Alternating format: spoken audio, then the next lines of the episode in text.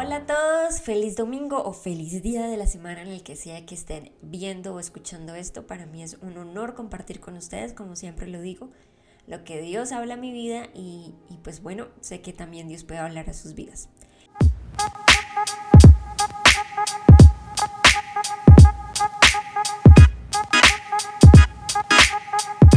De pronto el nombre del mensaje no sea correcto, pero lo escribí, lo tomé así, porque fue lo que Dios usó para empezar a hablarme de este tema.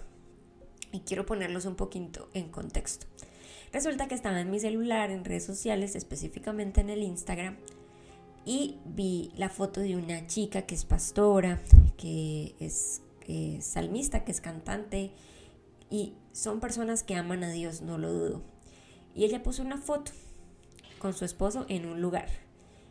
Y yo sabía que esa foto iba a ser controversial y me metí a leer los comentarios y la verdad fue tan triste para mí que mi, pensé en voz alta y llegué y dije, ah, me caen mal los cristianos. Y mi esposo que estaba al lado mío me dijo, ¿por qué dices eso? Y yo le dije, es que yo no puedo creer que nosotros los cristianos seamos los que escribamos estas cosas tan feas, tan terribles, tan, tan duras tan llenas de odio y de desprecio. Y allí fue cuando el Espíritu Santo empezó a hablar a mi vida de estas cosas que quiero compartirles hoy. Por esto el, nombre de, de esta reflexión.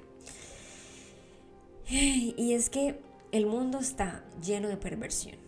Eso lo sabemos. Cada vez hay más perversión sexual, hay maldad, hay odio, hay egoísmo, hay envidias. Pero nosotros como cristianos no estamos siendo parte de la solución. No estamos siendo luz. Estamos siendo parte del problema. Estamos sembrando más odio, más rabia, más tristeza. O sea, la palabra cristiano está perdiendo su valor. Ahorita a mí me da pena decir que soy cristiana. Porque cuando la gente dice, ay no, es que esos cristianos critican, se juzgan, eso se creen más que los demás, eso mejor dicho, son perfectos, no tienen errores.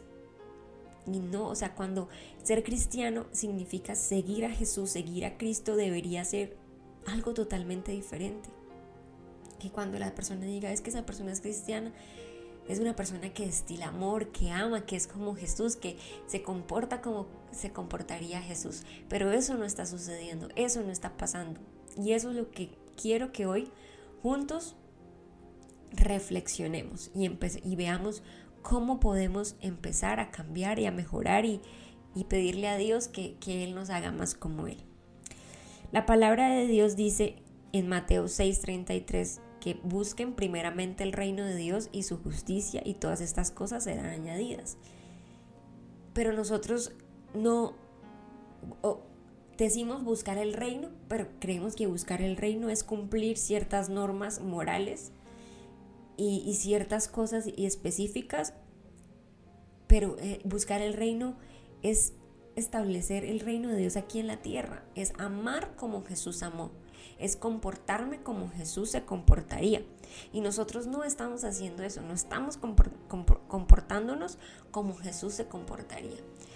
Estamos desde una posición en, la que nos creemos moralmente perfectos que somos mejores que otros, que podemos mirar a los, a los demás desde aquí arriba, porque nosotros sí actuamos de esta manera, pero ellos no actúan de esa manera.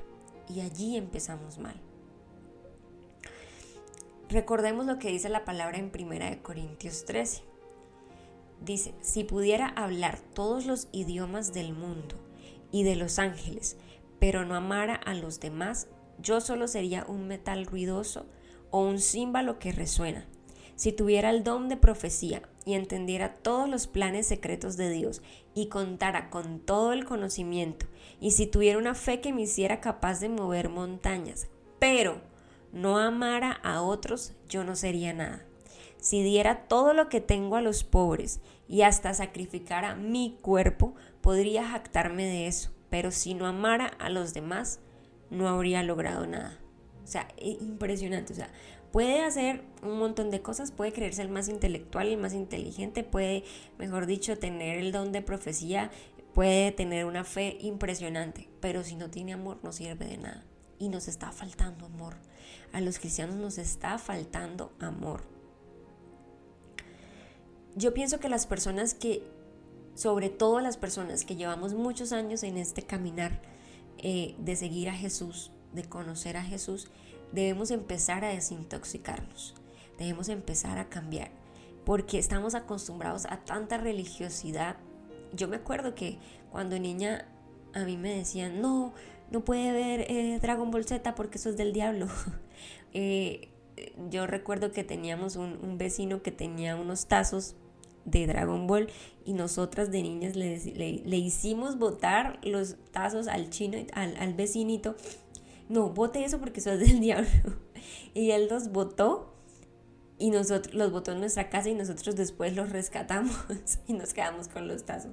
Pero o sea, son bobadas y cosas que desde pequeños nos están metiendo un montón de reglas y un montón de cosas que nos acostumbramos a vivir así, creemos que eso es lo correcto, creemos que esa es la forma correcta y necesitamos empezar a desintoxicarnos, necesitamos empezar a, a ver a Jesús con ojos nuevos.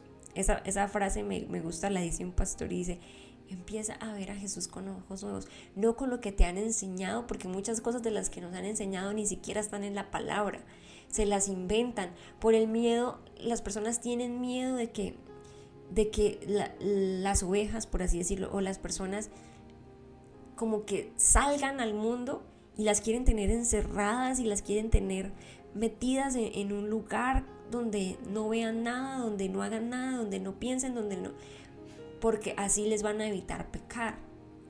Pero de eso no se trata, así no funcionan las cosas. Y a mí me pasa, yo todavía me estoy desintoxicando. Yo, y normalmente pasa es en redes, me pasa a mí en redes que estoy viendo algo y mi primer pensamiento es, y, está, y no es que es cristiano, mire lo que está haciendo y, no y por qué se comporta así. Pero de una vez como que pienso y digo, pero Dana, ¿por qué piensa eso? ¿Por qué dice eso? Mire si usted, Recuerden lo que dice la palabra. Eh, no te fijes en la astilla del otro cuando tú tienes una viga en tu ojo. ¿Sí? La misma palabra lo dice. Entonces, yo creo que tenemos que empezar a desintoxicarnos, a hacer un detox de religiosidad. Empezar a, a pensar y a ver a Jesús con ojos nuevos. Creo que la iglesia ha cometido un error y es que le estamos a veces robando la identidad a las personas, sobre todo a los jóvenes. Cuando llega alguien a la iglesia y les decimos, no hagan esto, no, tienen que actuar así, tienen que vestirse así, tienen que comportarse así, las personas van a empezar a caminar, pero no van a poder experimentar una relación plena con Dios porque creen que les están robando su identidad, su personalidad. ¿Sí? O sea, cuando alguien conoce de Jesús, su carácter debe ser transformado, mi carácter debe ser transformado, ¿sí? Pero no mi personalidad. Mi personalidad, Dios la ama como es, porque es que creemos que, tengo que tenemos que comportarnos de cierta manera para que Dios nos ame, pero es que mi personalidad, mi esencia, Dios la ama como es. Mi carácter, Él quiere que mejore. Él quiere que mi carácter vaya siendo conforme al suyo cada vez pasa el tiempo. Pero la esencia de quien soy debe permanecer. Y a veces creo que eso hace la religión, como que le quita la esencia a las personas, le chupa la esencia a las personas, no las dejan ser ellas. Y, va a llegar un momento donde la persona se va a cansar, se va a frustrar y dice, pero ¿por qué si yo no puedo ser como yo soy? Y eso no significa lo que digo, hacer lo que se me dé la gana, eso no. Pero hay que dejar a la persona vivir su relación con Dios, que la persona experimente y que el mismo Espíritu Santo sea el que le diga, oye, no, oye, mejora esto, pilas esto. Y nosotros, todos, todos, todos, absolutamente todos, no solo las personas que tenemos un llamado ministerial, sino las personas que tienen un trabajo afuera, no sé, los que son médicos, los que son profesores, doctores, diseñadores, lo que sea, todos tenemos una responsabilidad cuando conocemos a Jesús. Y es que no podemos quedarnos callados, nosotros tenemos que compartir esta alegría de que Dios antes estábamos muertos y ahora vivos y de que Jesús nos salvó. Es un deber compartirlo con los demás. Pero no podemos nosotros volvernos como la persona que le dice al otro, no puede hacer esto, no puede hacer esto. Si usted sigue a Dios, no puede hacer esto. Si usted sigue a Jesús, no puede hacer esto, no puede escuchar esto, no puede ver esto. Porque la persona no va a poder experimentar, no va a poder disfrutar su relación con Dios. Ni va a dejar que el Espíritu Santo le hable, porque va a estar tan acostumbrado a que alguien le diga, esto es lo que sí, esto es lo que no. Y qué aburrido, qué aburrido una relación así, donde todo el tiempo me estén diciendo, no, no, no, sí, sí, por aquí, por aquí. No, nosotros podemos aconsejar y la palabra nos dice, si usted ve que un hermano está yendo por mal camino, a solas, dígaselo. Y, tenga cuidado porque no vaya a ser que le pase esto, eso mismo a usted. Entonces, empecemos a, a, dejar que las personas disfruten su relación con Dios. Estemos ahí, si la persona nos pide consejo, aconsejemos basado en la palabra de Dios. Si la, si la persona nos pide oración, oremos, eh, animemos, pero no queramos controlar lo que hacen, lo que no hacen, lo que dicen, lo que no dicen. Porque si no, la persona va a llegar a un momento donde va a explotar y se va a querer ir y no va a querer saber de nada de Dios, porque cree que eso es una relación sana con Dios. Y es que yo me pongo a pensar como alguien que no sigue a Jesús y yo me voy a un post, voy a poner un ejemplo del cantante Camilo. A mí me gusta su música, me gustan sus canciones, la mayoría de ellas, y yo lo sigo.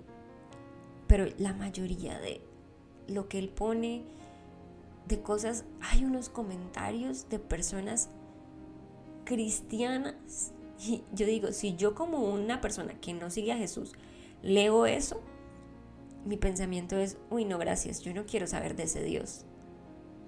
Qué pereza, un Dios que odia, un Dios que desprecia, un Dios que humilla. De eso no se trata. Dice un pastor una frase que me impacta mucho y dice,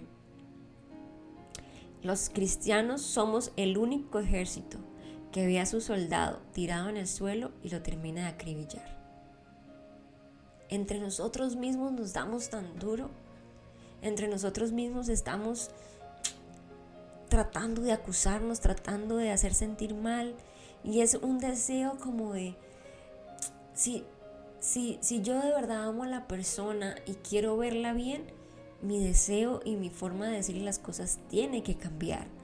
Yo no puedo estar esperando que esa persona caiga para hacerla sentir mal. O sea, a veces como que uy, y, eso que dice que es cristiano, eh, pero ojalá que, pueda entenderlo, ojalá pueda entenderlo pronto, porque si no se va a ir para el infierno.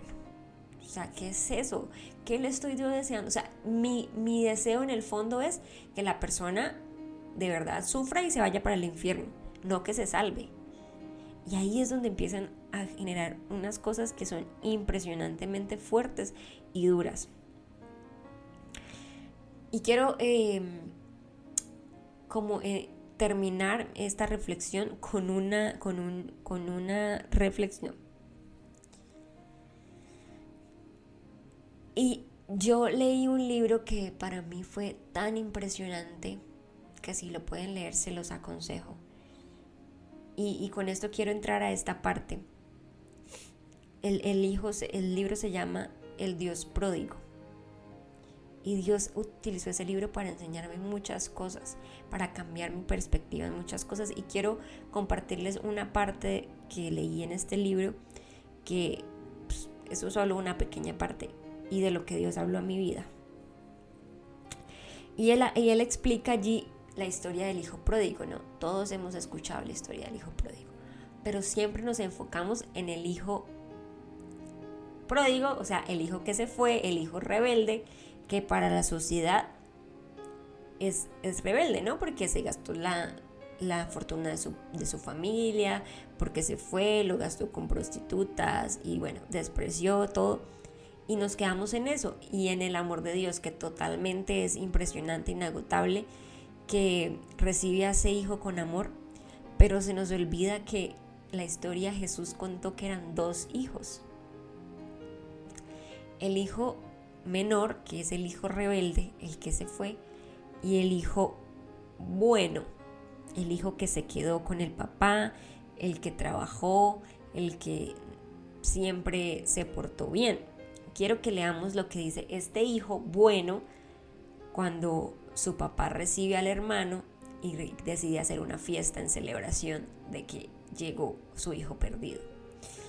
Esta historia está en Lucas 15, pero voy a leer la parte donde el hermano mayor le dice a su papá. El hermano mayor se enojó y no quiso entrar, no quiso entrar a la fiesta. Su padre salió y le suplicó que entrara, pero él respondió, todos estos años he trabajado para ti como un burro y nunca me negué a hacer nada de lo que me pediste. Y en todo ese tiempo no me diste ni un cabrito para festejar con mis amigos. Sin embargo, cuando este hijo tuyo regresa, después de haber derrochado tu dinero en prostitutas, matas al tener engordado para celebrar. Y si nos ponemos a pensar, este hijo mayor se parecía mucho de nosotros. Pero ¿sabe qué es lo tenaz de ahí? Que dice que el hijo menor ya estaba disfrutando de la fiesta. Y Jesús hacía referencia a, la celebración y, a esta fiesta de la salvación. O sea, el hijo menor ya estaba disfrutando de la fiesta de su salvación porque él llegó arrepentido. Él reconoció su pecado, se arrepintió y el papá hizo una fiesta para celebrar pero el hijo mayor no había entrado a la fiesta. O sea, no sé si podemos entender lo que significa esto. No había entrado a la, fiesta. El hijo pródigo, el hijo menor, ya estaba disfrutando de la fiesta, estaba disfrutando de la compañía del padre. Pero si nos ponemos a pensar, el hijo mayor, al creerse moralmente perfecto, creía que tenía derechos, pero él estaba fuera de la fiesta. Y Jesús y, el Padre le dice, hijo, entra, ven, acompáñame, yo quiero que tú estés acá. Pero el hijo, sus palabras, el hijo mayor era, yo nunca desobedecí. O sea, quiero ejercer control. O sea, exijo que, que hagas las cosas como yo creo que se deben hacer porque yo nunca te he desobedecido.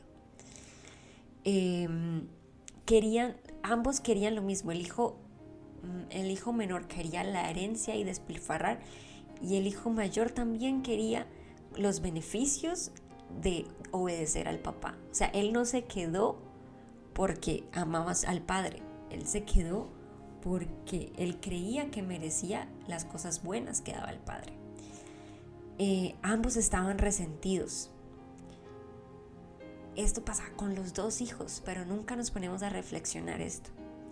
El moralismo, el orgullo, creemos que creer que no estamos lejos del Padre, creemos que el Señor nos debe cosas y nos creemos mejores que los demás, solo porque sus pecados son diferentes a los míos. El hijo mayor no se daba cuenta que su pecado era el orgullo, que su pecado era que, que creía que se merecía cosas porque siempre hacía lo correcto. Y eso nos pasa a muchos, muchos que estamos desde afuera mirando que siempre vamos a la iglesia, que siempre nos comportamos bien, que no tomamos, que no fumamos, que no nos drogamos, que no nos hacemos tatuajes, que, mejor dicho, que somos moralmente intachables. Y creemos que nos merecemos cosas buenas por eso. ¿Sí? ¿A cuánto nos ha pasado? ¿Por qué me pasa esto? A mí Dios, si yo soy tan bueno, míralo a Él, mira cómo se comporta y mira todo lo bueno que le pasa. Estamos en la posición del hijo mayor. Cada vez que señalamos a alguien, aún en nuestro pensamiento, como me pasa a mí, yo no lo llevo a un comentario, pero hay gente que sí lo lleva a comentarios o en la vida real, no redes sociales. Cuando nos creemos moralmente mejores que los demás, estamos llenos de orgullo. Estamos diciendo, no es que yo soy mejor, yo no entiendo él por qué merece el amor del Padre para mí Él no merece la salvación. Yo me creo, o sea, nos creemos capaces de decir a quién va Dios a salvar y a quién no. ¿Y quiénes somos nosotros para decidir eso? ¿Quién somos nosotros para decirle a Dios, no, Él no se lo merece? Yo sí me lo merezco, porque yo me he portado muy bien, porque yo sí he orado tres veces al día, porque yo sí leo la Biblia dos veces al día, porque yo ayuno tres veces a la semana, porque yo hago esto, esto y esto. ¿Realmente estoy amando al Padre o quiero los beneficios que eso me da. Porque creemos que si hacemos ciertas cosas Dios nos va a amar más o nos va a prosperar o nos va a hacer exitosos. De eso no se trata. Y eso es lo que tenemos que empezar a cambiar. Cambiemos, desintoxiquémonos de tanta moralidad. Desintoxiquémonos de creernos más que los demás. Dejemos de juzgar al otro porque peca diferente a mí. Los pecados visibles del otro de pronto sí llaman más la atención, pero ¿qué hay de mis pecados? ¿Qué hay del orgullo? ¿Qué hay de la avaricia? ¿Qué hay de las mentiras? Que yo digo, a veces creemos que esos pecados son tan sencillos que no pasa nada, pero son cosas muy, muy importantes porque a Dios lo que le interesa es nuestro corazón. ¿Cómo está nuestro corazón? ¿Está limpio? ¿Nuestro corazón ama a los demás? ¿Amo a Dios sobre todas las cosas?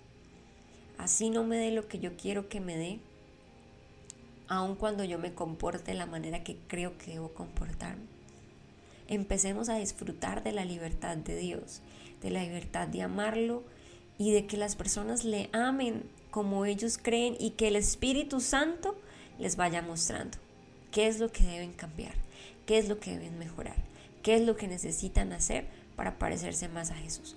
No para que los amen más, sino porque Dios los ama y ellos quieren ser mejores cada día por retribuir ese amor tan hermoso que Dios nos da. Para terminar, quiero compartirles una palabra que está en 2 de Corintios 5, del 14 al 21. Sea de una forma u otra, el amor de Cristo nos controla. Ya que creemos que Cristo murió por todos, también creemos que todos hemos muerto a nuestra vida antigua. Él murió por todos para que los que reciben la nueva vida de Cristo ya no vivan más para sí mismos, más bien vivirán para Cristo, quien murió y resucitó por ellos. Así que hemos dejado de evaluar a otros desde el, desde el punto de vista humano. En un tiempo pensábamos de Cristo solo desde un punto de vista humano. ¿Qué tan diferente lo conocemos ahora? Esto significa que, que, que todo el que pertenece a Cristo se ha convertido en una persona nueva. La vida antigua ha pasado, una nueva vida ha comenzado. Y todo esto es un regalo de Dios, quien nos trajo de vuelta a sí mismo por medio de Cristo. Y Dios nos ha dado la tarea de reconciliar a la gente con Él, pues Dios estaba en Cristo reconciliado al mundo consigo mismo, no tomando más en cuenta el pecado de la gente, y nos dio a nosotros este maravilloso mensaje de reconciliación. Entonces, dos cosas importantes, la vida antigua, y a veces creemos que la vida antigua es cosas morales, pero la vida antigua es ponernos la actitud de Cristo, o sea, amar a las personas. Y obviamente amar lleva muchas cosas pero también nos ha dado una tarea de hacer reconciliar la gente con Dios. ¿Estamos siendo parte de la solución o estamos siendo parte del problema? Lo que yo estoy haciendo está, está haciendo que la gente quiera conocer a Dios o está haciendo que se quiera alejar de ese Dios. Empecemos a pensar, nosotros tenemos una responsabilidad muy grande, pero a veces la damos por sentado. El mundo necesita el amor de Dios más que nunca necesitan experimentar su amor. Y nosotros somos cuerpo de Cristo, o sea, nosotros somos los que tenemos la oportunidad de llevar a otros al amor de Jesús. Pero no lo estamos haciendo. Nos estamos simplemente poniéndole más y más barreras a la gente para que no se acerquen a Dios, para que no lo busquen. Ahora cada vez que venga un pensamiento así, reflexionen y no, Dios, yo no quiero pensar así. Te pido por esa persona, guárdala, cuídala, trata tú con ella y ayúdame a ver a mí mis errores. Y empecemos a caminar de esta manera.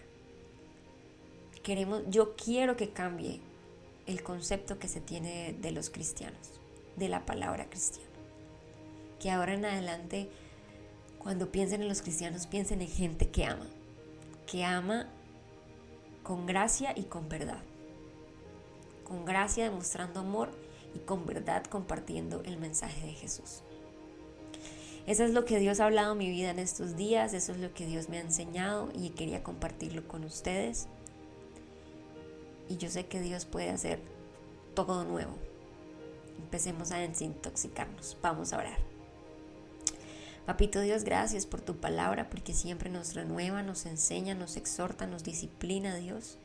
Yo te pido que me ayudes a desintoxicar mi corazón, Señor, de creerme más que el otro, de que soy mejor que el otro porque actúo de una manera diferente, porque peco de una manera diferente, Señor. Ayúdame a ver a las personas como tú las ves, Dios.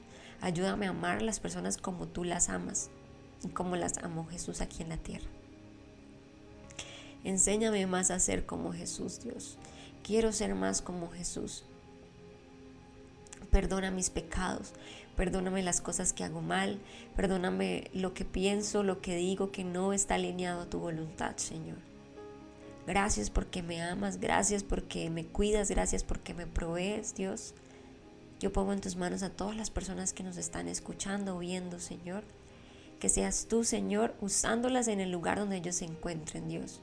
Y que cada vez que la religiosidad, que el moralismo quiera salir, Señor, seas tú tocando su mente y su corazón para que ellos sean transformados por tu palabra. Solo el Espíritu Santo puede transformar las vidas, no lo que hagamos o digamos nosotros, solo tu Espíritu Santo que está en nosotros. Danos la capacidad, Señor, de entender esto y de verte en los pequeños detalles. Gracias por amarnos infinitamente, Dios. Dejamos esta semana en tus manos. Te damos las gracias, te glorificamos y te bendecimos. En el nombre de Jesús, amén y amén. Hasta una próxima oportunidad. Bendiciones a todos.